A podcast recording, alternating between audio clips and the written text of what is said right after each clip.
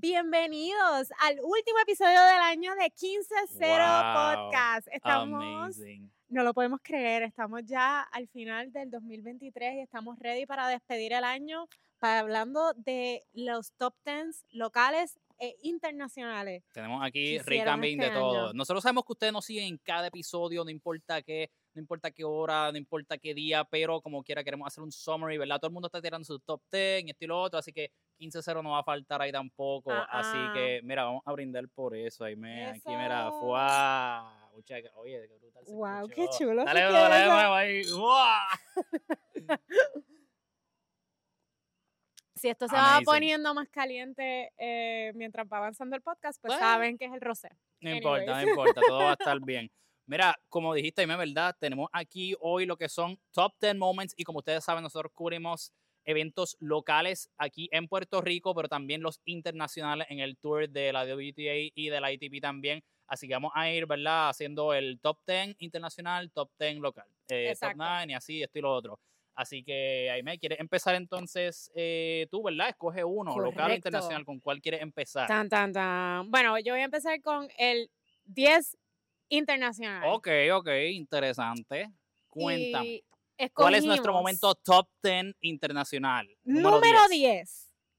eh, la temporada de Grass de Christopher Eubanks. Oye, de verdad, en un año donde tuvimos, eh, pienso que definitivamente, eh, en comparación con otros años que pues, sabemos que ¿verdad? estaba Fritz y toda la cosa, ujú, Tiafo hasta cierto extent, este año vimos un sinnúmero de estrellas americanas bien chéveres, O ¿verdad? definitivamente. Pero yo pienso que una de las, como que pues, tardías por ponerlo así, porque me vino fue el año completo, pero uno de los eventos que más brutal y como que, diablo, mano, qué cosa más brutal, fue la temporada grabada de Christopher Eubanks. O definitivamente eh, llegar a ser. O sea, él ganó el evento antes de Wimbledon Exacto, exacto. y llegó a la semi de Wimbledon. Llegó a cuarto de Wimbledon. llegó a cuartos de finales de, de Wimbledon. Que, hello, eh, está buenísimo. Sin para nadie alguien esperárselo. Que, que Oye, nadie él, yo esperaba creo que y no él estaba. no había, creo que maybe una sola vez, o si no, pues en ningún momento, había ganado solamente la- la- en la primera ronda de un slam. Exacto. So, oye, le quedó brutal y de verdad que pienso que fue como que este feeling de cuando él mismo decía, mano, o sea, yo sé que tengo talento y toda la cosa, pero hasta que no se me da, no me lo creo y digo, mano, ¿para qué me estoy aquí chavando tanto? Y todo lo que entreno y esto y lo otro. So, fue como que un feel good story, ¿verdad? Como que- Totalmente fue un Cinderella Run este, para la temporada de Grammy y creo que le dio mucha emoción. Ya de por sí Wimbledon tuvo un montón de juegos este año que Estuvo bien fueron brutal, de verdad. bien intensos y bien físicos y creo que en verdad usualmente Wimbledon está bien, pero no es tampoco como que el torneo que tú digas que es el más bueno, Ah. en, en, en, en general. Eh, específicamente él, de- yo creo que fue después de que tuvo el performance y toda la cosa, salió una entrevista de, de antes que le había hecho, que había dicho, ah, mano, como que, ay", o sea, porque cada uno en verdad tiene sus torneos favoritos. Hay unos que Claro, dicen como que, sí. mano, para mí el US Open es la cosa más cabrona, Ajá. o sea, si eres Djokovic el Australian, porque él más que gana. Para Nadal me pregunto cuál será el de. Nadal. Exacto, Tengo ¿cuál será? preguntas. ¿Será Pero el que tiene la estatua de él al frente? Who No knows? sé, podría ser. Ajá. Pero la cosa es que él había mencionado que él específicamente en Wimbledon, él diría como que, mano, alguna gente exacto como que escogería esto, esto, otro, pero para mí, en verdad, como que cuartos de Wimbledon, yo diría, papi, yo soy el nene, yo soy el duro, ¿entiendes? Como que algo así. So, literalmente llegó a por lo menos cuarto en Wimbledon, so sí. Y yo pienso, por ejemplo, yo pienso que es el evento más eh, prestigioso en términos de, obviamente, Ujú. ¿sabes? la clase, eh, el, el major más viejo de todo. Ujú, So, ujú. pienso que sí está up there, pero, y especialmente, ¿verdad? Cuando hablemos de otros eventos que vamos a hablar el día de hoy. Otras cositas que pasaron. Pero, pero pienso que estuvo de verdad bien chévere y es algo que yo pensaría que no es como que, ah, Nacho, la próxima estrella, pero alguien que debemos estar pendiente en el 2024 porque sabemos que he's got it y que no nos debería sorprender si le gana, ¿verdad? A, a- a estos otros tenistas de hombre. Cuando llegó al cuarto round para llegar a cuarto, le ganó a Tsitsipas en cinco sets. So, Correcto. ¿verdad? Que, ¿verdad? Mi- Mis disculpas porque pues, Mira, en verdad, Tsitsipas estuve debatiendo, este, hay cosas que pasan, yo espero que el año que viene Pues. él y Paula estén enfocados en tenis. hay que ver, hay que ver. Oye, Pero él dice que él está más feliz que nunca. Tal vez somos nosotros los que estamos aquí hablando bien. en verdad, si él está contento, Hay ¿Qué vamos a hacer? hay que ver. Pues ni modo. Pues entonces vamos a pasar al, nomen- al momento número 10 local. Local. Así que vamos a ver. El momento número 10 local, el match de Janelis Luna y Sheila Rivera contra Nicole Shandía y Laura Muñoz. En la liga. Espérate, espérate. Yo estoy ready, yo estoy ready. Yo tengo el Buru tiene notas, Buru tiene comentarios. Yo estoy listo. Mira, no, nada. Eh, esto fue un match de liga regular. Eh, no fue un match de seccionales o un evento grande como tal pero te voy a explicar, eh, ¿verdad? El contexto, porque todo esto siempre es importante. Eh, en el flight de tres puntos de la categoría de la chica, había, ¿sabes que Muchas veces ahí, cuando tienes clubes grandes, hay múltiples equipos, como que hay Sí, de momento tres Hay equipos de CTH, CTH, o varios de correcto. Cagua Ujú, o así, ujú, ¿verdad? ujú. Pues en este caso, habían dos equipos de Caguas en el mismo flight. So, Oh. ellos tenían que enfrentarse, creo que era dos veces. Esta era la última Esta vez que la iban a Caguas contra. Caguas. Exacto, Caguas de Rafa ¡Oh! Vázquez contra Caguas de Gerald. De verdad que los dos equipos buenísimos y toda la cosa, pero lo que estaba aquí at stake en este momento era el pase a seccionales. Ya Rafa entiendo que había clasificado o estaba en mejor posición, pero para que el Caguas Gerald tuviera break, tenía que ganar la Caguas Rafa. Eh, Caguas Gerald había ganado un match y el de Rafa también. Entonces, eh, este no era necesariamente el decisivo, pero era uno que según veía la cosa, se veía del lado de Gerald, o the whole way. Porque estaban eh, Nicole y Laura.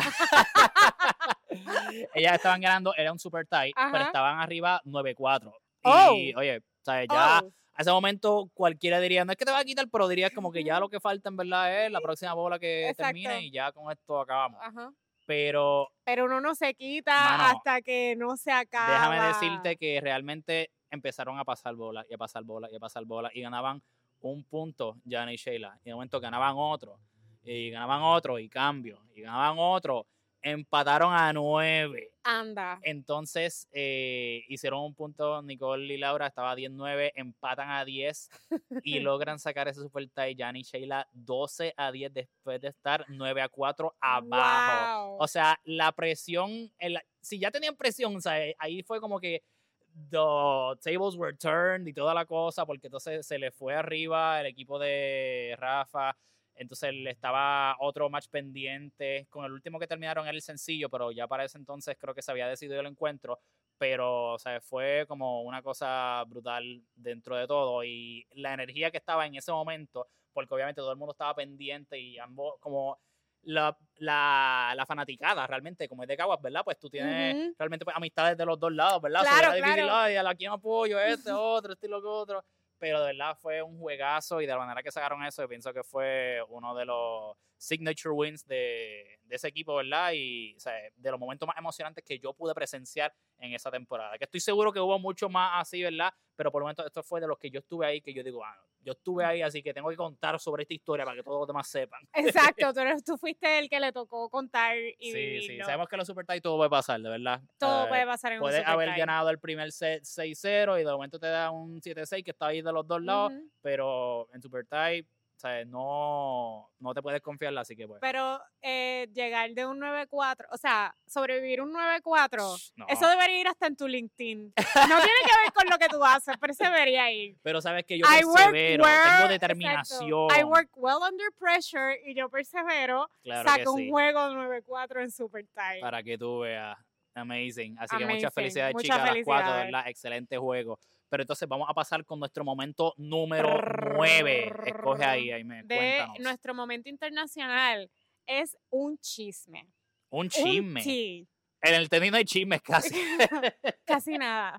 Es Wow. un tea.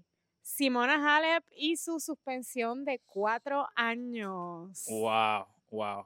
¿Qué Mira. tenía el té que le estaba dando Patrick? Esa es la Qué pregunta. fuerte, wow. Jaime, esto es un tema que nosotros no llegamos, ¿verdad?, a discutir a fondo, fondo en no. algún episodio, ¿verdad? Pero siempre tuvimos la intención de hacerlo, Ujú. pero como que siempre habían cosas, ¿verdad? Así que aquí no podemos irnos muy, muy a fondo, ¿verdad? Porque hay muchos otros momentos de los que hablar, pero sabiendo lo que sabemos ahora, Ajá. eh, el último acontecimiento así más grande, eh, habiendo sido que todo este tiempo ella ha sostenido su inocencia, ella Ujú, dice, ujú. yo no lo hice, Intencionalmente. intencionalmente, bajo Ujú. ningún de estos. Así me estaban tomando muchas pruebas y semanalmente y salían bien y esto y lo otro. Lo último que salió, que es lo que parece haber sido, es que cuando Simona se une al equipo de Patrick, ella va- o sea, básicamente explotó todo lo que tenía, sea, todos los miembros de su equipo y delegó todo a Patrick, sea, el Sí, fisio, el todo. entrenador, eh, o sea, eh, toda la gente que eran así como que, Ujú. que es parte del equipo de un tenista profesional fue provisto por Patrick Moratoglu. Dentro de esto se descubre que aparentemente el sample que cogieron que tenía esta sustancia prohibida, que ellos dicen que una cantidad Que pequeña, era una pero, cantidad bien pequeña y que se pero como supone quiera que en no sus fuera- niveles, pues está dentro de lo que pues, es puede ser o lo que sea. Entonces, Morato Glue en algún momento dice, mira, sea, como que pues, par- aparentemente sí fue mala mía porque yo le hice cambiar eh, de suplemento y el suplemento dentro del cual se encontró esta sustancia contaminada era uno que yo le referí. ¿Qué tú piensas que, verdad, dice esto sobre Patrick después de él estar, verdad, eh, bastante convencido de que no, o sea, ella no hizo nada, yo estoy siempre con ella, esto y lo otro? Él sabía estas cosas que pasaron, maybe no estaba presumiendo de que este Este suplemento fue lo que lo causó, pero todo el tiempo estuvo bien como que no, esto es verdad, esto y lo otro. Y Simona llegó a decir, cuando él he spoke out, Ajá. mano, me hubiese gustado que lo hubiese dicho eso en algún momento y hasta cierto punto ya como que no tengo la misma confianza que antes. ¿Qué tú piensas que esto provocó de los dos lados? Bueno, claramente si Simona vimos el resultado, que fue que ella básicamente despidió a... Sí, no, está, o no, sea, está, fun- no está trabajando con ella desde los últimos meses, en los últimos meses. Claro que sabemos que probablemente eso se va a extender. ella es va, que ella va a hacer una apelación a otro, A otra corte, creo que se llega a cabo en febrero. Ellos son los que tienen la decisión final como tal, pero en caso de que se supone que esta corte, según leí, eh, tiende a ir más del lado de los jugadores. Claro. Pero en caso de que digan por No. cosas de la vida, no, o sea, se mamá, queda. te quedaste cuatro años. Eso es horrible. Que esto yo podría que significar el fin de su carrera, Sí. tomando en cuenta que ella tiene 31 o 2 años, sí, Sí. O sea, imagínate, cuatro años ella- estando fuera. cuatro años estando fuera. Si tú tienes 31 años y estás cuatro años afuera, cuando tú regreses vas a tener 35, vas a estar jugando contra las jugadoras de 19 que estén en ese Que momento, están subiendo, que están todas las que estaban en subiendo, tu era ya están que está- veteranas. ya están veteranas, más las que vienen que se están organizando ahora. O sea, te toca la higa, te toca las harinas, años. te tocan las Este cocos que tú vas a trabajo. hacer. Exacto, que tú vas a trabajar, tú tienes que hacer otra cosa. Mira, esto yo creo que es horrible para, para Simona. Yo no sé, o sea, a mí me, me sorprende que, que si tú eres un entrenador, tú no tengas como que el conocimiento de cuáles son estas sustancias que son prohibidas. A mí eso me está súper raro. Yo no digo que fue a, A veces la propósito, excusa es como que digo no, porque es que la lista es súper larga, que larga, eso es como bien actualizado todo el tiempo, pero Ahí tiene que haber, aunque sea un intern, que lee esa lista, ¿entiendes? y menos- fuerte el caso. Y verdad. menos, tú tienes esas cosas, no sé, metes eso en un Excel y si está ahí, que salga. O sea, tiene que haber una forma de que tú sepas eso. Y maybe no lo ¿Piensas sepa. que entonces Patrick la cagó? O sea, sí, coño, hay que sí. culpar a Patrick por algo entonces. No, yo siento que sí.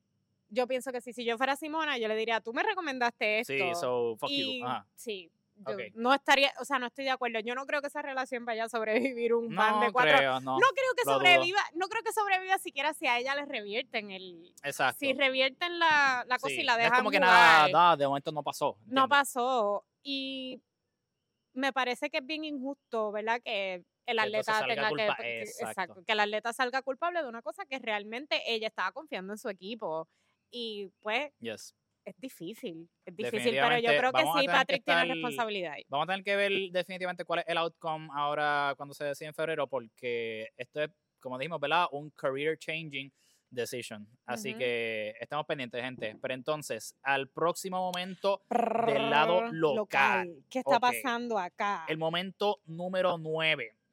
Corillo, queremos felicitar a los ganadores de la Liga Principiantes 2023. eh, eh, ¡Wow! O sea, mira, aplausito para ustedes, de verdad. Muchas felicidades. Corillo.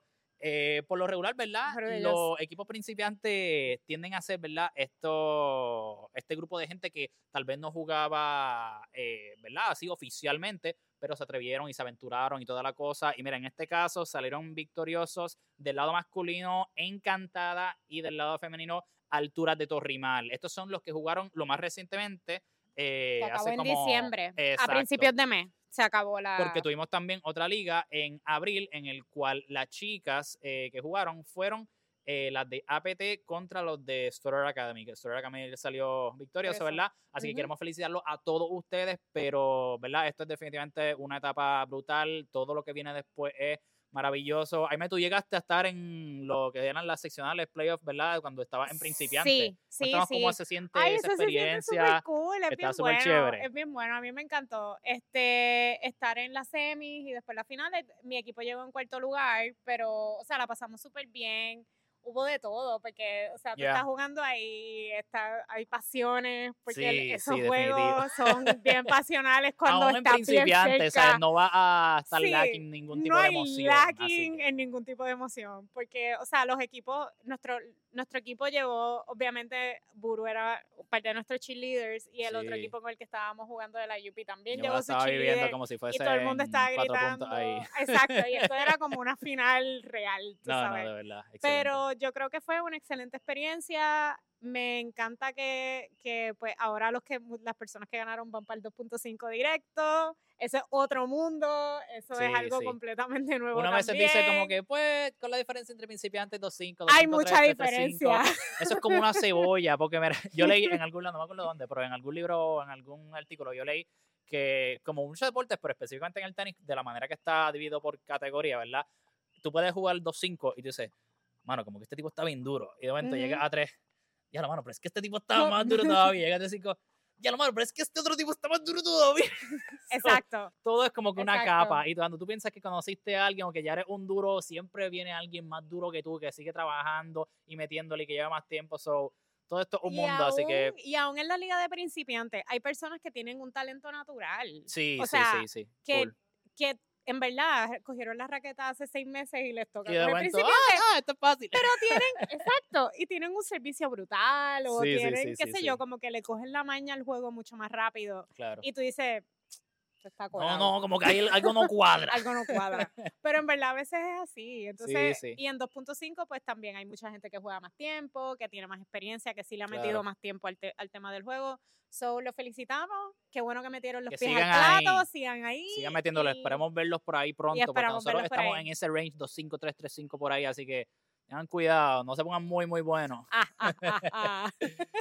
Pero vamos entonces al próximo Yes. otro momento. Número 8 es el año, el tremendo año que tuvo Arina Zabalenka. Wow, oye, de Wow. verdad, yo soy fan de Arina Zabalenka. Yo creo que yo la conocía antes, pero honestamente no te puedo decir que yo era fan de que, acho, Zabalenka es una dura o sí. Zabalenka, tienes que De estar acuerdo. velándola. Veía de vez en cuando, sabía que tuvo Ujú. a verle su- su juego, su victoria, esto y lo otro.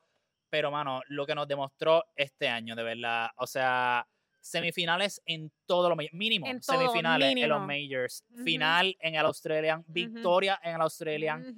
Eh, ¿qué, qué podemos decir de Zabalenka? Al ¿Qué es lo más que destacó del año tuyo, del año suyo para ti? Para mí la consistencia. Sí, y hay algo que sí. ella era como que aquí voy yo y aquí voy yo y con un estilo de juego bien particular. Ella no se desvió, no, no perdía la cabeza, ¿verdad? A veces sí en el, Open Sí, no, no, pero, pero, pero eso, pero fuera de eso, me parece que la consistencia es una, es una en los momentos más grandes. en los momentos más importantes y más grandes. Ella mantenía su pace y su cosa. Este, y creo que era una jugadora que, como tú dices, no era, yo no era como que, ah, Harina. Sí, el mega ese- fan, el como que mega estoy siguiendo todos los juegos y toda la Desde cosa. chiquita. este, desde que era junior yo la veía No, sí, viendo, ajá. imagínate. Este, pero desde que llegó al Australian Open fue como que, oh, wait. Y después sí. siguió por ahí y tuvo un año espectacular, pero la consistencia estuvo Oye, bello. para mí, lo que, algo que destaco, que pienso que es algo, e- el estilo de ella, es el juego de power que, aunque muchas personas, especialmente los puristas de tenis hoy en día, dicen, mano, a mí no me gusta como que el tenis de ahora porque lo que hacen es pegarle duro y el más que le meta winners y toda la cosa y como que no lo piensan y no Pero si yo y toda la tuviera cosa. el cuerpo y la fuerza, would Oh, claro, hello. Hello.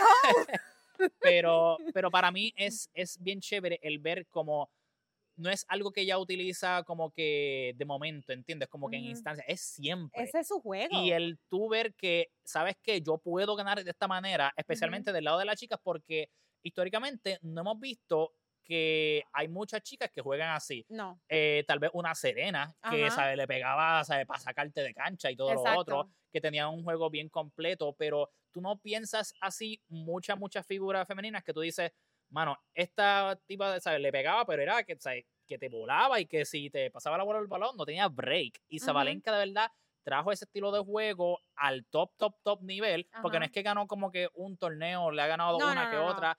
Es algo bien chévere que pienso que entonces, no sé si es algo que otras jugadoras que vienen subiendo quieran adoptar o que vean, oye, esto es una Es fórmula una posibilidad. para es una el éxito. posibilidad, claro. So, eso me gustó mucho y definitivamente los juegos, eh, lo que son entre ella y Iga, ella y Ribakina, ella y Jabur, ¿sabes? Ujú. Todos han sido, ¿sabes? Clásicos casi. El juego final de ella y Coco también fue buenísimo. Ah, no, excelente. o sea, ese juego fue. Brutal, me encantó. sí, sí, sí, sí. Pero es lo que, o sea, lo que tú dices está súper cierto. El power, el tema del power en tenis, y más en el tenis de mujer, porque si tú esperas, pues que los, el lado de los hombres es como que sí le da duro. Pero ella tiene un juego bien particular y no necesariamente de fan de tenis puristas van a decir que les gusta. Pero ella dijo, yo puedo hacer esto y voy a llegar al tope with my game. Exacto. Y no me importa lo que ustedes digan. Y ha llegado. Y Queen, So, Queen Harina. definitivamente. Así que excelente momento ahí internacional. Pero llévanos al próximo entonces local. Bam, bam, pam, Cuéntanos aquí. Bueno, aquí yo siento que hubo muchos emails enviados. ¡Eh, adiache! Porque estos son ¿De qué estamos hablando?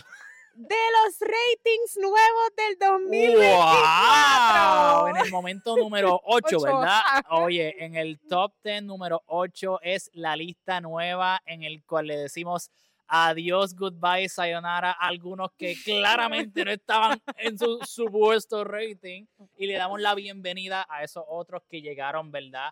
A su nuevo rating. Hay algunos pocos que permanecieron, otros que bien pocos, ¿verdad? Usualmente son por inactividad o, Claro. ¿verdad? Que tuvieron un demotion tal vez, pero la historia grande es todos los que subieron. Como una Janiana Rodríguez.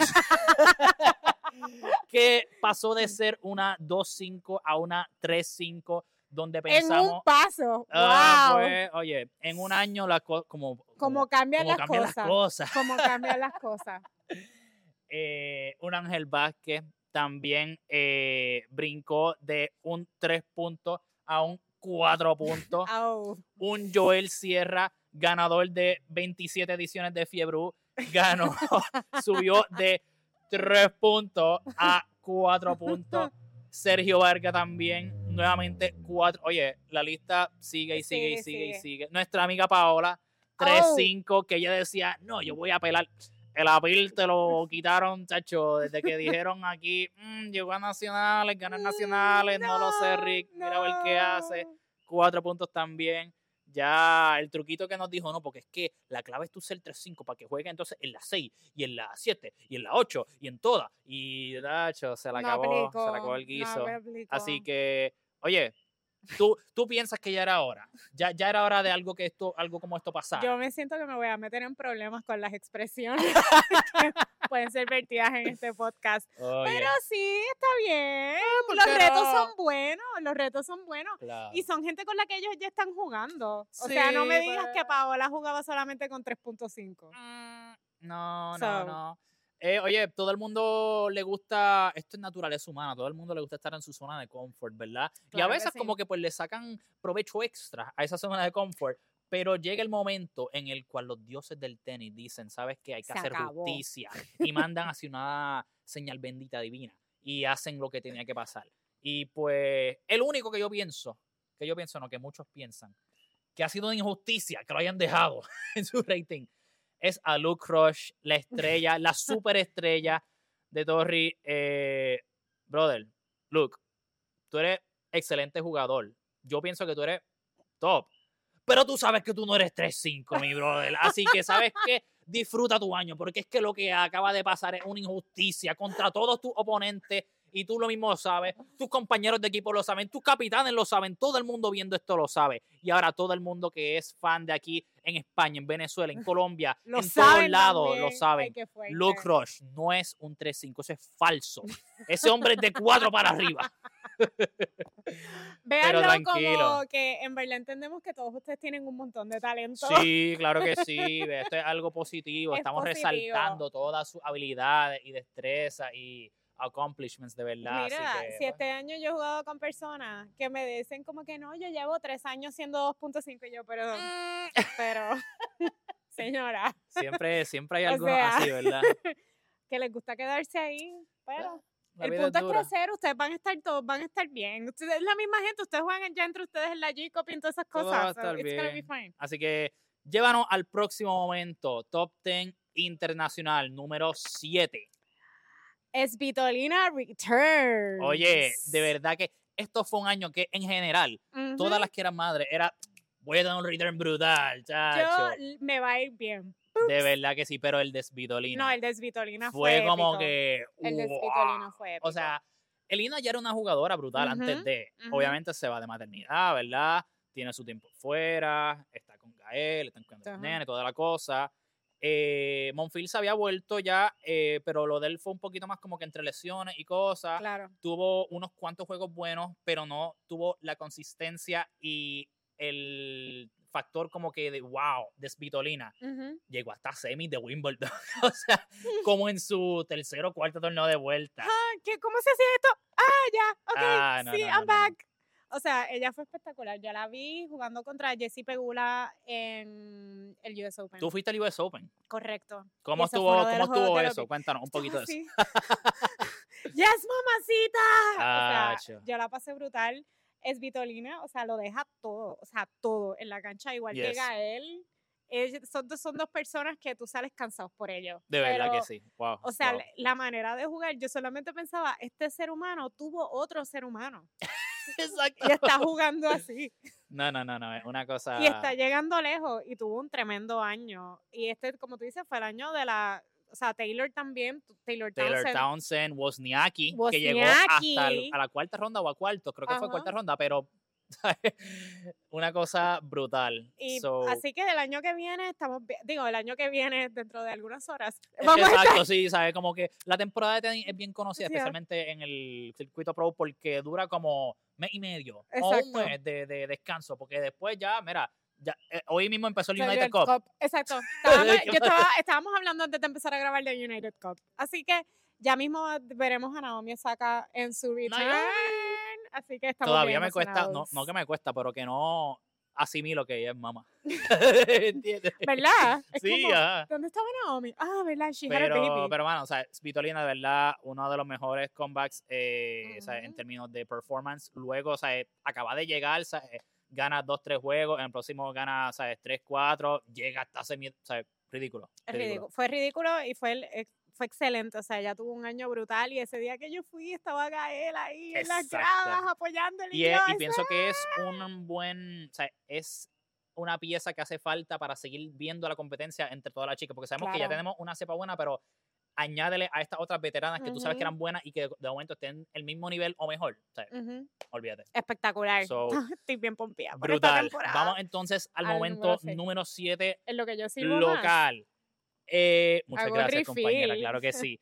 Y sabes qué? Aquí también en Puerto Rico, además de los amateurs, vienen los profesionales, porque el momento número 7 es el campeonato de el Challenger del Caribbean Open. Nishikori, que Nishikori, la superestrella, gana el Caribbean Open en Puerto Rico, en Palmas del Mar. O sea, esto fue un evento del cual nos mencionaron, ¿verdad? Que iba a pasar Correcto. teníamos alguna idea de algunos nombres que venían, pero cuando escuchamos Nishikori era como que, ¿what? Ah, Nishikori va a hacer su comeback aquí. Aquí. O sea, y ganó, ¿sabes? De una manera espectacular, ¿sabes? El tipo se veía, ¿sabes? No parecía que estuviese lesionado y a estuviese todo fuera ese por tiempo, tanto tiempo. claro. Sí, De jugó súper bien. Mano, y de verdad que quiero felicitar tanto a Dimas como a, ¿verdad? Todas las personas que trabajaron y fueron parte de, de ese torneo. Eh, se dio, o sea, mostró, o sea, tengo muchos compañeros que fueron de voluntarios y me contaron de que todo se dio súper, ¿verdad? Eh, es bien, es bien curioso porque, ¿verdad? una de las cosas que me contaron era que no sé si fue en un mismo juego de Nishikori o en alguno de ellos, ¿verdad? Pero oye, todos estos son jugadores profesionales que están acostumbrados, ¿verdad? A tal vez cierto tipo de estándar y calidad en Claro. los torneos. Y me contó Juanca eh, que en uno de los juegos, eh, uno de los jugadores estaba preparándose para servir y, ¿sabes? Como la, lo- las cotorras de, de Torri, pues habían unos guacamayos, creo, que en una de las de toallas y cuando el tipo estaba a punto de servirse ya, ¡ah! estuvo ahí por un par de minutos. El tipo, ¿qué quiero ver? Bienvenido a Puerto Rico. Sí, pues para que tenga la experiencia completa. Pero, pero mano, de verdad que bueno, o sea, pienso que esto es una oportunidad que podría abrir tal vez paso a otros tipos de torneos, eventos aquí y, ¿verdad? O sea, empezamos en Palmas, tal vez sabrá Dios qué otro eh, venue puede tener oportunidad de Claro. host algún evento así, pero Ujú. definitivamente, o sea, estuvo brutal y todas las personas que fue, yo no tuve la oportunidad, ¿verdad?, de ir eh, durante esa semana, pero todo el mundo que fue, algunos amigos míos nuevamente que fueron voluntarios, algunos que fueron a ver eh, solamente, me dijeron que estaba, ¿verdad?, súper chévere. Así que, No, y por eso, muy bien, como dices, todo el equipo que lo trajo, que tuvo la idea, y yo sé que esto, o sea, es un Yes. trabajo sí, o sea, monumental esto- montar un torneo. estos torneos no se lo dan, tú sabes, a Exacto. cualquier Así sitio. que muchas felicidades a todo el que trabajó en eso por traer un tenis de calidad y que abre la puerta a que vengan otros torneos y vengan otras cosas que nosotros podamos entonces también ir y seguir disfrutando de Yes, más tenis. claro que sí. Así que... Te toca el Próximo. internacional. Ay, bendito. Ve Número ver, 6. ¿Qué ve a será ver. el número 6? Vamos a ver. No puedo, no puedo decirlo porque es que voy a llorar, de verdad. Se me ha salido una lágrima porque es que el momento número 6 ¿Cuál es el retiro de John Isner en el US Open. No fue a propósito. Ustedes no entienden lo fuerte que fue esto mientras él y yo estábamos texteando sobre el US Open. Fue tan difícil, no fue a propósito, Guru, se me había olvidado que ese era el número 6. Gente, Ay, wow. Dios mío, señor. Mira, nada, eh, yo he sido bastante expresivo en que yo soy bien fan de lo que es la vieja guardia, eh, la escuela de Djokovic, Nadal, Federer, eh, Babrinka, Isner, todos estos con los cuales, ¿verdad? Pues en el caso mío yo crecí viendo que eran como que los duros, duros, duros. Eh, hubo un momento en el cual, luego de la, la etapa de domi- o sea, dominance, eh, de lo que fue Agassi, de lo que fue Sampras, eh, de lo que fue un Jimmy Connors en su tiempo.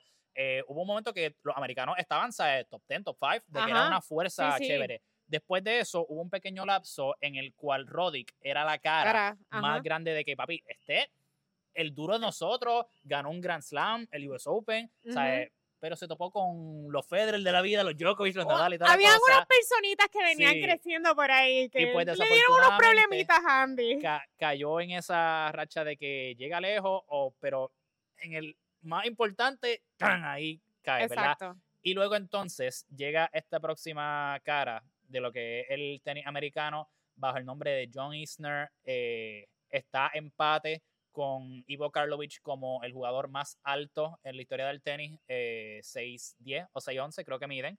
Jesus. Eh, y, mano, de verdad que produjo unos momentos tan brutales. Obviamente, ¿sabes? Con ese estilo de juego que tiene, que es básicamente, ¿verdad? Servan Volley, no es eh, un jugador de extender rally mucho.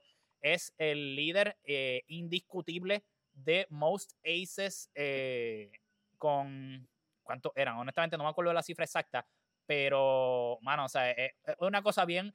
¿Cómo tú, cómo tú te debes sentir cuando tú dices como que, pues, cuando él silba, yo lo que puedo hacer es quedarme acá porque es que me va a espetar cuatro aces y se va a acabar el juego y no tengo break.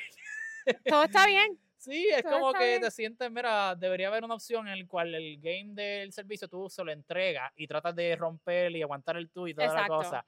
Eh, de verdad fue una de las figuras, uno de los jugadores míos favoritos, eh, el dueño del juego más largo de tenis en la historia con Nicolas Mahut duró varios días en lo que fue una primera ronda, creo que fue. ¿Cuánto duró? tercera. Seis horas. No, no, duró tres días sea, el juego. Pero, pero mano, o sea, definitivamente un jugador brutal. Y el juego en el cual se retiró también fue brutal, un five setter Sí. en tiebreak también. No, o sea, también. no podía ser de ninguna Él otra no, forma. se, él, no se Tenía iba que a ir, ser. él no se iba a ir sin pelearlo. No, Era no, la realidad. Wow. ¿Qué nos puedes contar? ¿Cómo te hizo sentir ese momento? Bueno, cuando él, o sea, cuando él jugó ese último juego que, ¿verdad? Hace el tiebreak y pierde, o sea, yo lloré con él. Yo lloré Sí, con sí, él, yo no. lloré con los hijos, yo lloré con la esposa. Yo, Todo el estadio. Todo el estadio. Fue algo súper emocional. Sí, este, y era, fíjate, él es un jugador que, que le pasó, que le pasa lo que le pasó, maybe al resto de muchos jugadores, pero él tuvo una consistencia y una carrera bien Claro. longeva. Oye, llegó a ser cayeron. número 8 en el mundo, creo que Exacto. fue. Llegó a estar el número 8 en el momento que todavía esto era, o sea, eh, lo- la creme de la creme. Exacto. So- Porque, o sea, a él le pasó lo que le pasó a mucha gente que estaban Federer, Nadal, Djokovic y Andy Murray en su momento y era como que, pues, no podías hacer más nada. Claro. Te tocaba del 5 para abajo, lo que tú pudieras. So, si lo miramos así, realmente él llegó a ser el cuarto. no, bueno, oye, de verdad, de verdad, una carrera excelente. De los Exacto, mejores. Una carrera O sea, cuando tú excelente, piensas en el tenis excelente. americano, tú tienes que pensar en Johnny Isner. Y te, y que no es, y te demuestra que no es, o sea, está cool ganarse los 27 Grand Slams o whatever, pero tú puedes tener una carrera súper memorable sin necesariamente ser una persona que tenga Claro, claro, toda no, esta no. cantidad, o sea, tú piensas, es lo que tú dices, tú piensas en el tenis americano y tú piensas en John Isner, Claro, como que he claro. was that important y Ujú. no era un jugador flashy. tiene su, tiene, tiene su sitio asegurado dentro de la mente de todos los que crecieron Correcto. viéndolo y, ¿sabes? Cuando estaba en su peak, ¿sabes? Era bien, bien difícil tú decir, ah, este yo le- me lo limpio rapidito. No, no, él tenía un So- servicio espectacular, así Eso que... es definitivo. no sé qué estar haciendo. Tú- ¿Qué tú haces después de que toda tu vida tú se lo dedicas a una cosa como el tenis y después como que te sientas ahí a mirar que como los, los memes de narcos de Pablo Escobar? hay que preguntarle a Del Potro, que pues... Qué lástima, no, porque hice eso. Aquí voy a. Llévanos al próximo momento, no podemos seguir hablando de eso, dale. No. Ah, mira, aquí tenemos algo que Buru va a tener que sacar una, una pizarra para explicarnos. Eh, ADH, ¿qué puede La ser? semis 3.0 del Impact Team Tennis. ¡Wow! Como número 6. Wow, momento local número 6. Y yo, eh, ADH, aprieto. Ok. Déjame eh, coger un bolígrafo. Tengo que buscar un bolígrafo para coger notas. voy, a, voy a hacerle un esfuerzo por resumirlo. No, mira, eh, esto fue de el Impacting Tennis, lo que antes llamaban Liga Loca. Es una liga en el cual el formato es completamente distinto. Es como, imagínate que estás jugando, pero como que siempre que tiene, que sientes que te va a dar un ataque al corazón. Pues así, Hemos- pero como por tres tremendo. horas corrido. Me parece excelente. Tremendo juego. Oye, mira, eh, esta fue una liga que yo nunca había jugado antes. Este fue el primer año que la jugué. Eh, la liga básicamente consiste en que tú vas a jugar eh, masculino y femenino, es, es mixto, pero Ajá. vas a jugar un doble masculino, un doble femenino, un sencillo masculino, un sencillo femenino y En un dos- día. eh, sí, y mixtos, dos matches mixtos, pero lo que se juega es un solo set. Ah, ok. Entonces se juega a seis. ok. Si hay un La empate, suma de 6. no, no, a A 6. O seis. sea, Ah, ok, seis, seis, ah, seis. el que llega Si seis, los dos llegan a 5, pues se juega un tie break y entonces ese es el que gana 6. Ajá. Ajá. nada. La cosa es que eh, fui parte del equipo, ¿verdad? Este año que llegó a la final, eh, o sea, Brunfleet nos llamamos. Yo les expresé a mis compañeros que ese no era el, no era fan fa- no era el fan de ese nombre mucho, pero en verdad no nos decidimos por un nombre y decidieron ponerlo, así que ni modo. No sé ni qué es Broomfleet. Somos bien. creo que algo de Star Wars, nada. Oh. La cosa es que eh, llegamos a la semi versus el equipo de Sets and the City, eh, que estaba compuesto de muchos integrantes de lo que era Villa Capri, ¿verdad? Así que, pues, en resumen, era como si fuese Cagua versus Villa Capri. Correcto. Eh, ellos Ajá. tienen un equipo súper chévere, ¿verdad? Mm. Muchos jugadores, eh, ¿verdad? Con mucha personalidad. Excelentes jugadores. De verdad que sí. Eh, tenían eh, algunas jugadoras que tú, de hecho, conoces. Por de tus eso- tiempos, Por eso hice de tus tiempos en la principiante. de mis tiempos las principiantes de Villa Capri, las pelas que, que cogí. Sí, no, no, no, no. Oye, eh, estaba Alexandra y estaba Katherine, que Ajá. llegaste a jugar con Katherine sencillo en un momento, Exacto. en Encantada. Encantada. Y Alexandra era Y parte Alexandra del equipo de era parte ustedes. del equipo de San. Patricio en ese momento. Así sí. que, Hace tiempo, mejor dicho. básicamente, eh, a lo que quiero llegar es que este momento para mí lleva, eh, o sea, merece estar entre los top 10 porque de la manera que culminó fue tan como que taca, taca, taca, taca, taca. Eh, como culminan los matches en Impact in Tennis, en Liga Loca, es que es suma de games entre todos, ¿verdad? Si el equipo tuyo tuvo una suma de games completas de 22 juegos y el equipo mío tuvo 25, pues yo gano. O sea, tú puedes Ok. maybe ganar más matches que yo, pero si la suma de games mío es más, Exacto, yo gano el encuentro. exacto. ¿Qué pasa? Usualmente lo que pasa es que uno tiene más games que otro, pero si el equipo que pierde ganó el mixto designado, que es el segundo mixto, ellos tienen la oportunidad de seguir jugando para empatar entonces, eh, make up esa cantidad en la cual tienen diferencia. O sea, por ejemplo, digamos que el equipo mío ganó 25 games y el tuyo 22, pero tú ganaste el mixto designado, tú tienes entonces que ganar 3 games corridos o más para tener la oportunidad de sacar ese juego. Ok, got it. Así que eh, en esta ocasión lo que pasó fue que en ese de nosotros, cuando culminó todo, estábamos empate a games completo. Entonces, para da- darte una idea, yo estaba, el mixto designado de nosotros perdió. ¿Qué pasa? Si tú pierdes el mixto designado, ahí no tienen la oportunidad de poder hacer ese challenge per se, ¿verdad? Tienes que ganarlo. Ah. Entonces, la cosa es que uno cuando está jugando, tú no tienes, como que no Ajá, estás pensando, ah, en eso. eh, Tengo cuántos games 23 tengo, ajá, games y él tiene 22. sí, Obviamente, según la cosa apretando, los de afuera lo saben, el Claro. capitán lo sabe, esto y lo otro. Y están aquí como que... La cosa es que el do, yo estaba en el primer mixto. El designado era el segundo que estaba jugando Yalis y Fernando, pero yo veo que el segundo termina primero que el mío. So yo digo, pues ok, pero no estaba seguro si ganamos o perdimos, pero vi el score y parecía que estábamos abajo. So yo dije, puñeta, espero que estemos adelante en overall, porque si perdimos ese, nos vamos a joder si no. Estaba en el mío y estábamos ganando. Entonces, eh, veo que de momento, eh, los de acá están mirando, los de acá están mirando, somos los únicos jugando, o sea, es como que Ah, este tiene que, esto, esto es importante esto, por se- algo. esto pare- pareciera ser que esto es importante. Mano, y los oponentes de nosotros en ese entonces, yo estaba jugando con Gabriela, Gaby, la nena, la partner, sabes que era excelente. Estábamos contra los primeros, ah, porque también en ese formato puedes hacer sustituciones. ah, ok. So, ese es otro detalle. Estábamos Con razón contra Rafa loca. Toro, que Ajá. también he tenido unos varios encuentros chéveres con él entre sencillo y doble. eh, y empezó Alexandra. So era Alexandra y Rafa Ah. contra mí y Gabriela. Estamos ahí, ahí, 1, 1, 2, 2, 3, 3. Nos fuimos adelante en un momento, 5-3 si no me equivoco. Ujú. En ese momento yo me sentía brutal. Yo estaba, hacho, dale, vamos a acabarlo, esto y lo otro. Y en el próximo game, de momento está ahí como que 15-15, 30-30, esto y lo otro. Y lo perdimos. Y cuando perdimos, que estábamos 5-4, yo veo que empiezan a meterse los de Villacap en la cancha y empiezan ¡ah! como que celebrando, como que yo, diablo, man, es que no puede ser, no puede ser que yo jodí esto, algo así, porque creo que el último punto como que lo perdí yo, algo así. Ajá. Y yo, puñeta, mano. Pero entonces veo que están hablando y qué sé yo, y se salen de nuevo. Yo, "Oye, Espera. Hay break, todavía estamos vivos. Pero la cosa es que esa señal me dijo como que algo pasa, como que yo no Sí. puedo perder otro game, porque si No. pierdo otro me da el feeling de que se va a joder. De que esto fue como un one time only. Sí, no. La cosa es que en ese momento, yo creo que el último game que nosotros habíamos ganado para irnos 5-3 arriba, eh, lo logró ganar yo. Entonces estaba teniendo ventaja jugando con Alexandra. Y en ese momento sustituyen a Alexandra y meten a Katherine. Y Katherine empieza a pasar más bola y toda la cosa, se lo hace más nerve wracking. Ajá. Y en ese momento, eh, creo que llegamos hasta la arriba 40-30, 40-15, se pone Dus. Y yo, man, entonces no hay ventaja tampoco en eso. para, que entienda el nivel de estrés. nervios. Qué estrés. O sea, yo he jugado en varios juegos, así que yo digo como que, caño, este juego es importante, pero tú háblame de un juego que tenía presión. Eso era un juego que yo tenía la presión. La verdadera presión. La, la cosa es que logramos ganar ese game. eh, eso provocó que fuera un super tie entonces. No había overtime, era super porque con esa victoria de nosotros Ajá. se quedaba empate el match completo y el mixto designado iba a jugar el tiebreak. Eh, long story short, ¿verdad? Para no alargarlo demasiado, logramos sacar eh, ese tiebreak y nos propulsó a lo que fue la final. Y, ¿verdad? O sea, excelente encuentro, de verdad. Todos fueron brutal, pero, pero ese momento para mí fue como que. Dios mío, qué estrés. Ugh, de verdad, no. Todos los juegos, en verdad, aunque sea en round robin, es un estrés, cabrón.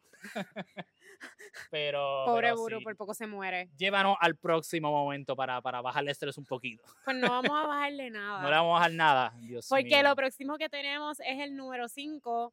Coco Goff gana el US Open. Ay, Dios mío. Ay, me, yo, ¿sabes qué? Yo pienso que tú mereces tener el Espérate. piso aquí completo. Sí, exacto.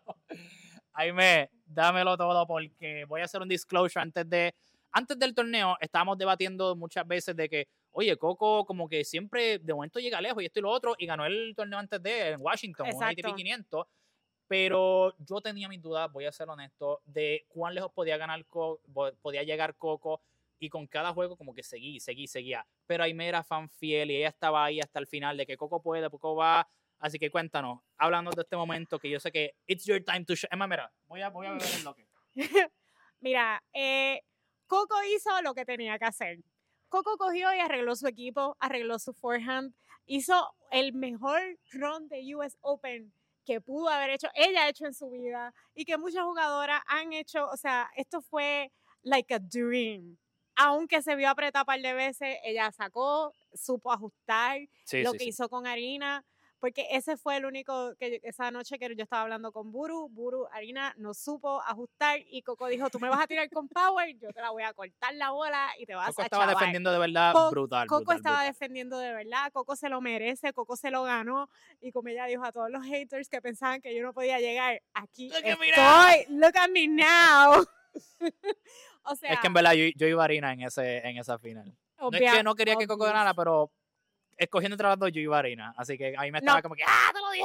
Te la dije. Pero es que fue un juego con mucha emoción, yo la veía súper concentrada, yo veía una, una Coco que sí, Sí, sí. o sea, antes ella como que perdía el forehand y lo perdía, o sea, lo perdía, se fue a Saturno, nunca volvió, se fue, pero ella se Los ajustó, oponentes se target. el- ajustaba. el- o sea, estaban apuntando hacia el forehand ella pensando como que, mira, aquí es que la va a votar aquí la va a votar. Y Arina estaba jugándole al Claro, forehand claro. un montón. Y es algo que tú lo sabes, o sea, si tú juegas y ves que hay un weak link, ah, por ahí por donde te vas a ir, o sea, como que that's Sí, sí. strategy. Pero ah, este Coco trabajando con Brad Gilbert y con el otro coach que ahora ya no está con ella. Ya. este, que esperemos que eso no sea muy malo en el año que viene. Pero ella ajustaba, estaba bien consciente, nunca perdió la cabeza en su juego, dijo, este es mi juego y me voy a quedar aquí, que esa es otra cosa que le pasaba antes, que era como que estaba loca por terminar el match y lo terminaba perdiendo porque estaba tan desesperada por terminar. Este fue, esto fue tan lindo, o sea, este, este US Open para Coco Gauff había que poner un lazo rojo y así mismo entregárselo, porque en verdad que se lo merecía, hizo todo bien y es Coco le hemos visto crecer desde que le, desde ese principio en Wimbledon, que le ganó Yep. a Venus y todo eso. O sea, hemos visto una Coco en desarrollo y es a lo que le falta. Porque yo creo que le falta todavía, o sea, crecer más y hacer más y volverse mucho más imponente. Oh my God. This is amazing. Tengo que Ah, yo voy al baño, sigue, sigue tú si quieres, ¿no? Aquí yo soy una fangirl. Te dejo. No, oye, Déjame coger a- De a- verdad, oye, sí, sí. Honestamente tengo que dártela. Eh, yo tuve mis dudas, yo no estaba muy seguro, pero she proved me wrong, al igual que muchos otros. Y, y sí, o sea, la veo contending en todos los torneos grandes en adelante. Eh, ¿Verdad? Dios no lo quiera barring alguna lesión o lo que sea, Ujú. pero pienso que ya, ya lo ha demostrado. Y, y sí, eh, fue, fue un momento que, oye, ganar, siempre que uno gana un torneo en, en tu hogar, pero el, US torneo, el, el último slam del año en tu casa, sea, tú tienes todo. Coño, ella tiene que haber tenido presión, de verdad. Yo pienso que sí. No, y viene de ganar, o sea, tenía mucha presión porque ella viene de ganar este Washington, en ajá. Washington, que, o sea, no es como Imagínate, que ¿sabes? un torneito zángano ahí.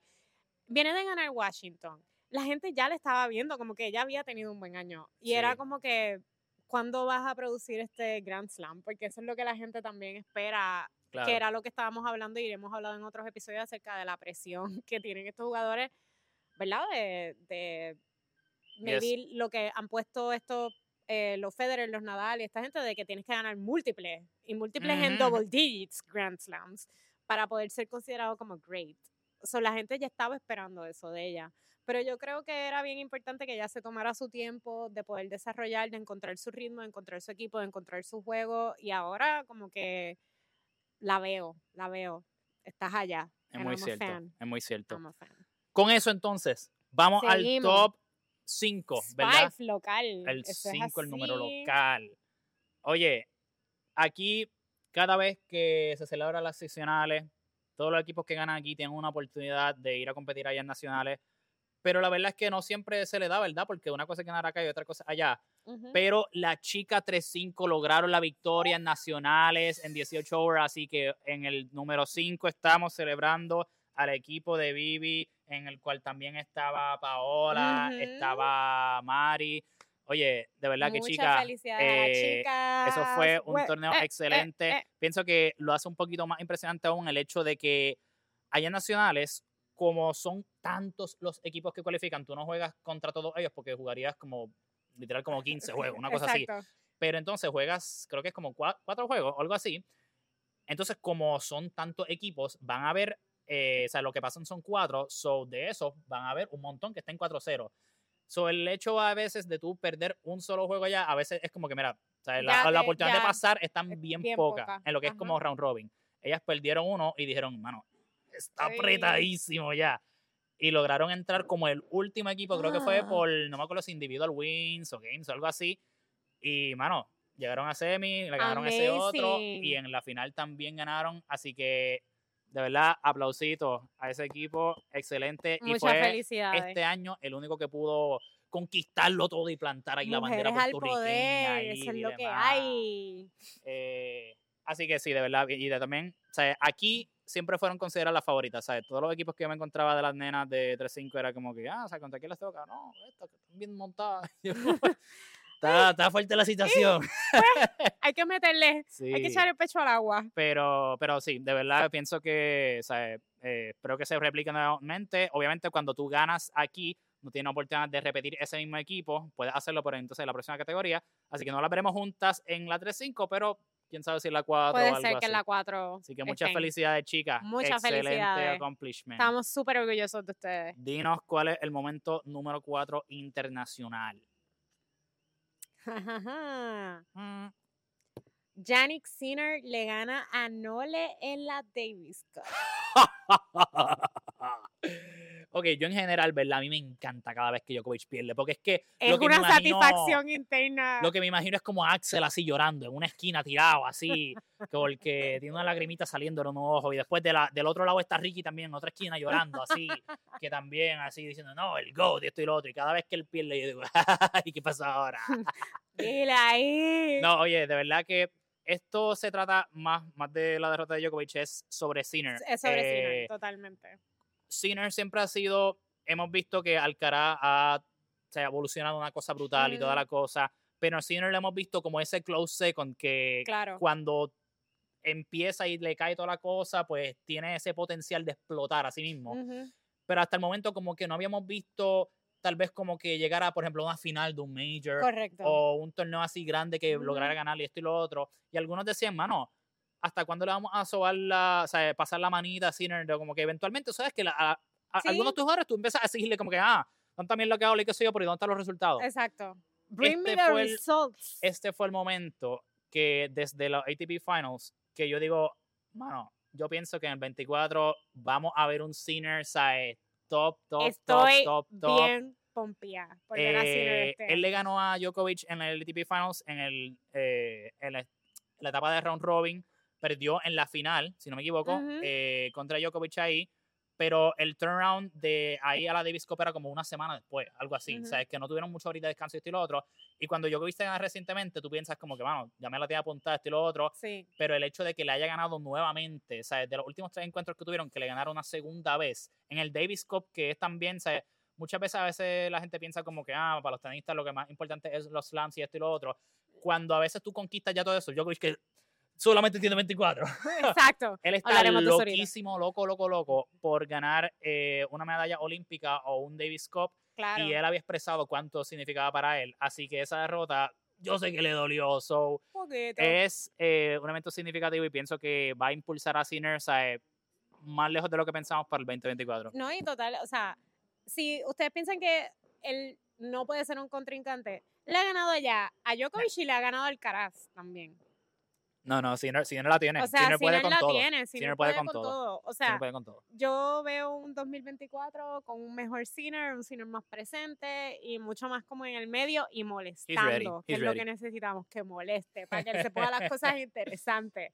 Porque Ay, todas las finales, o sea, yo amo a Carlito y pues Djokovic es parte del paquete, pero. Hay que aceptarlo. hay que aceptarlo. Pero yo quiero más finales que, se, o sea, como que sorprenderme más.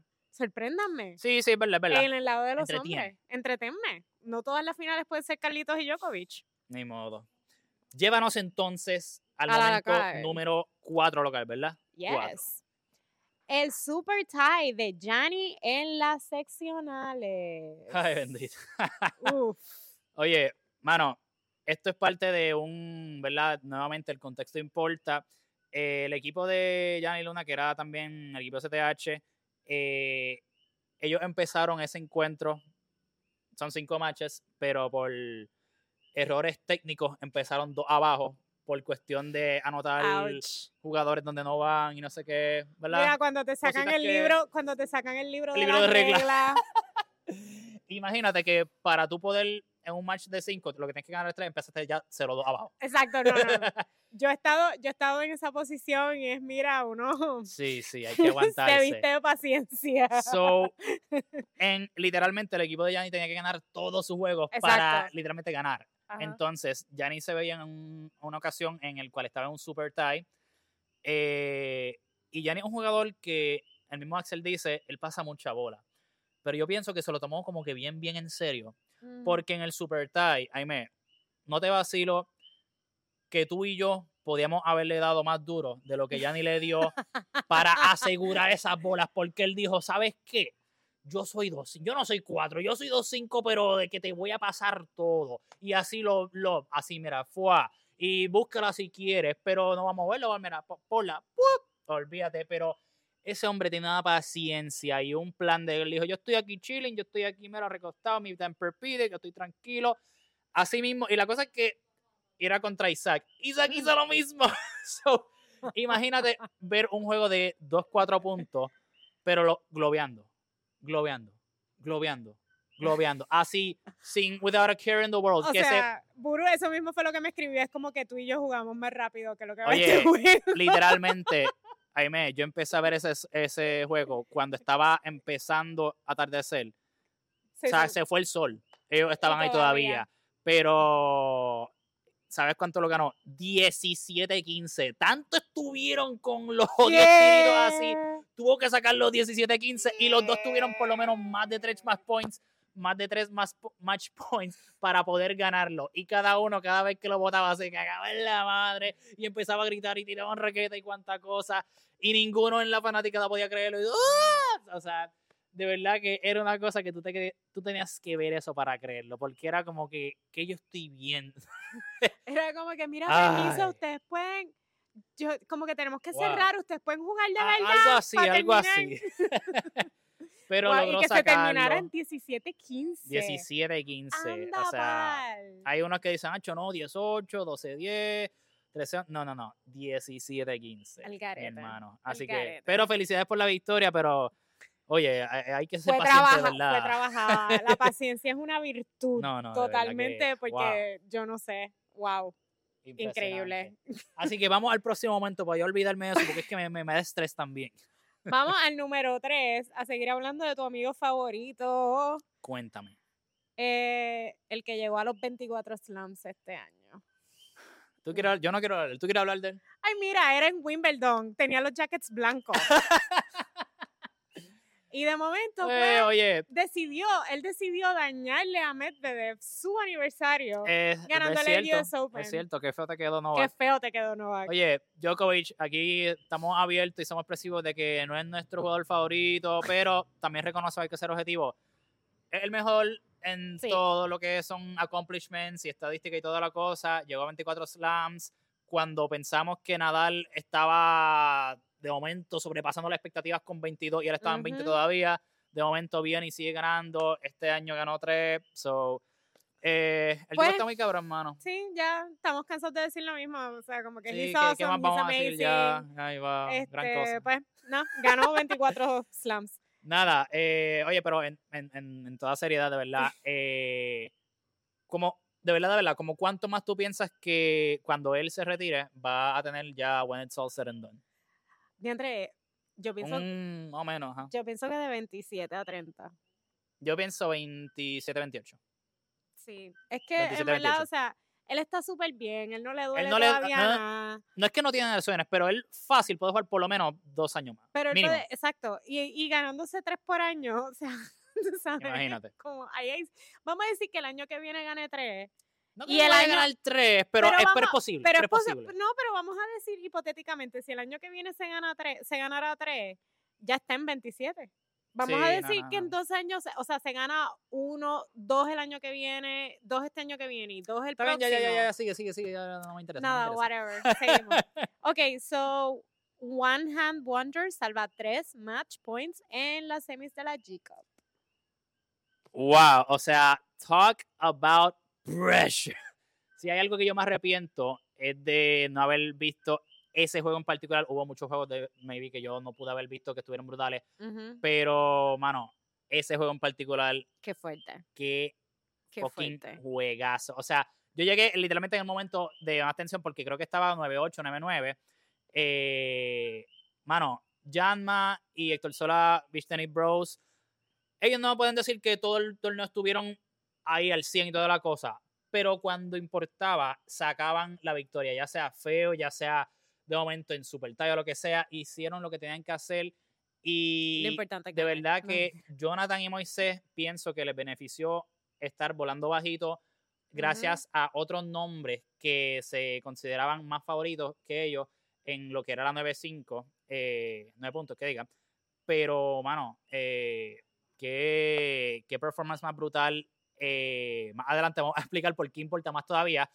Pero el tú salvar tres match points, estar abajo en un super tie 9 a 6 y ganar eso en la semi para llegar a la final, Estás bien duro.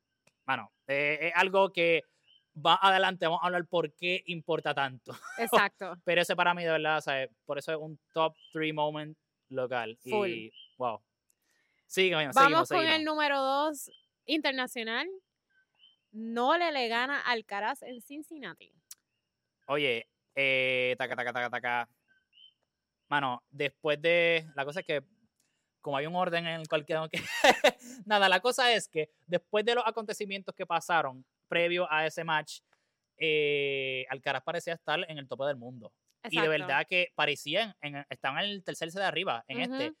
Y, no le le hizo. Djokovic de verdad sacó los dos, de verdad fue un juego espectacular, de los mejores que tú has visto en el año. Y los dos sacaron un nivel monstruoso, pero la verdad que ahí, ¿verdad? Pues nuevamente tengo que dársela a Djokovic, el tipo está demasiado duro entre eso y pequeños lapsos mentales de Alcaraz, o sea, fue como que, brother, o sea, apretó cuando tenía que apretar más y el scoreline también apretadísimo, mano, sea, es ridículo. Tremendo juego. Y vamos a, aportar más en eso prontamente. Pero, número 2 local. El top 2 local. Oh, wow. Esto fue bien intenso. Ay, Dios mío. Match de Kemi Bobo y los sólidos en la G-Mix. ¡Wow! O sea, talk about. Hubo muchos juegos de verdad que tú puedes decir, maybe, que fueron el match del torneo. Para mí, ese fue el match de dolor. Estadísticamente, fue el match más apretado de todo el torneo. Hubo Ujú. muchos, hubo unos cuantos, no muchos, unos cuantos, como tres o cuatro, 7-5, 7-6, hubo varios 7-5, 6-4, pero no hubo ningún 6-7, 7-6 y super tie.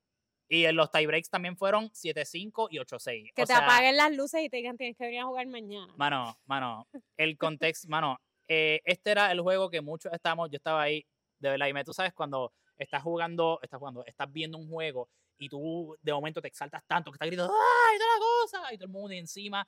Yo no recuerdo un juego que yo había visto en el cual estaba tan emocionado, gritando tanto. O sea, eh, Gabriela eh, de Sólidos, cuando Ujú. salió, me dijo, tú eres súper annoying de fan de Yanni. Oye, Gaby, lo sé. Oye, tú sabes que no es nada personal, pero es que yo estaba entregado. Ese juego estuvo brutal. Los cuatro jugaron monstruoso y yo en verdad estaba de fan de Antoine, de fan de Yanni y de verdad que, ¿sabes? De la manera que ocu- ¿sabes? ocurrió en todos los games y según iban adelante y atrás y sube y para, de verdad fue un juego brutal y de verdad que lo más triste fue que al ser tan tarde, al subir tan tarde, tuvieron que suspenderlo para seguirle el Super Tie luego, porque si hubiese seguido el Super Tie ahí, de verdad que iba a ser, ¿sabes? Match of the Year aquí local. Y va a haber, y va a haber que sacar ahí la cama y todo. No, no, no, y todo. Monstruoso, monstruoso. Así que por esa razón fue un top 2 moment aquí local. Así que ahora, momento número uno internacional. Hemos llegado. Momento del año. Trrr. Carlitos Alcaraz gana Wimbledon. Papi, es más, va- salud, dame, dame un refill, porque es que por esto yo tengo que brindar. Yo tengo que brindar por este momento, porque es que, ¿sabes qué? Entre todos los escenarios que parecían imposibles, que tú decías, mano, esta, se ve bien, hay oportunidad, pero no. Qué Dame un brindis, mira, mira. ¡Wow! Porque sabes que. Alcaraz le ganó a Djokovic en el escenario más grande, en la casa de Djokovic por los últimos 10 años. Hizo lo que pocos esperaban que iba a hacer y se lo clavó. Y después de lo que pasó en Roland Garros, que fue, ¿verdad? Una final que, dejó, que hizo todo el mundo, hizo... ¡Ah! Eso no contó, eso no Eso contó. no contó. en mi libro, Exacto, olvídate. No, Eso no, no, contó. Un calambre cualquiera, esa olvídate. fue un excelente juego. O sea, qué partidazo para el, Monstruoso. para Alcaraz Histórico, esa histórico, victoria. de O verdad. sea, qué bello que fue él el que fue y saludó a los reyes Exacto. y todo. y yo, toma, Nole. Y qué bueno que se quedó el jacket guardado. Eso. Viene. Que no pudo usar los jackets blancos hasta el. US Open. No, no, de verdad, ese fue para mí el match. de- yo estaba en CDH. de hecho, esto ocurrió en seccionales Ajá. aquí eh, de Puerto Rico. donde estábamos viéndolo. Y estaban viéndolo en el- la pantalla de la barrita en CTH y todo el mundo. ¡Ah! Y yo, ¡ah! Fíjate, no puede ver nada". Hacho, De verdad, histórico. Fue, histórico. eh, fue espectacular amo. y después, pues obviamente después no le dijo voy a ganarlo todo en Estados Unidos. And he did. Eh, no me importa. Este, pero no nos importa, porque Carlitos ganó Wimbledon, and that's all that Monstruoso. matters. Así que el momento número uno local. Dame, dame el. El One Hand Wonder gana la G-Cup 9.5. Los Oye. tres match points que salvaron. This Por eso mismo es que hicieron tanta diferencia. Brutal.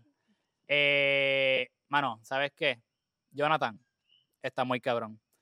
Moisés, estás demasiado cabrón.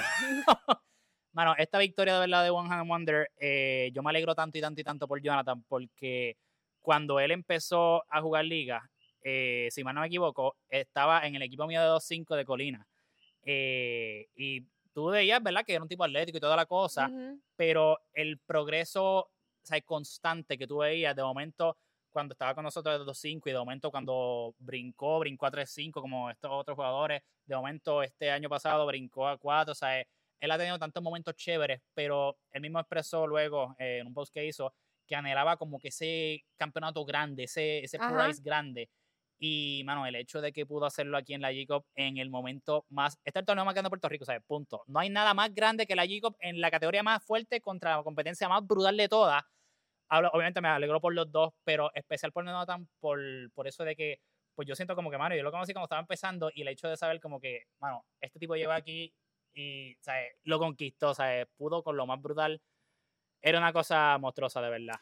Fue espectacular, tremendo final para la G-Cup y para ellos, o sea, tremendo final de año, en verdad. No, de verdad. Y, mano, esto para mí suena cursi, pero sabes que eso prueba que los sueños se hacen realidad. Oh my God. Así que, Corillo, esto ha sido con nosotros el top 10 internacional y local. Así que queremos agradecerle a ustedes por nosotros, agradecerle a ustedes estar con nosotros aquí. Feliz año nuevo, Ime. ¡Feliz Muchas año gracias. Vamos a celebrar. Gracias por Eh, eh, acompañarnos eh. y estar aquí y que el 2024 sea brutal. Tenemos muchas cosas que vienen por ahí, pero sabes que mientras tanto, pasa la bola, hidrátate. Puedes hidratarte con esto, ¿verdad? Año nuevo. Claro. Hoy la excusa. Y también practica tu saque. Así que, Corillo, Ponte sunblock. muchas gracias por estar con nosotros. Nos vemos por ahí. Esto ha sido 15-0.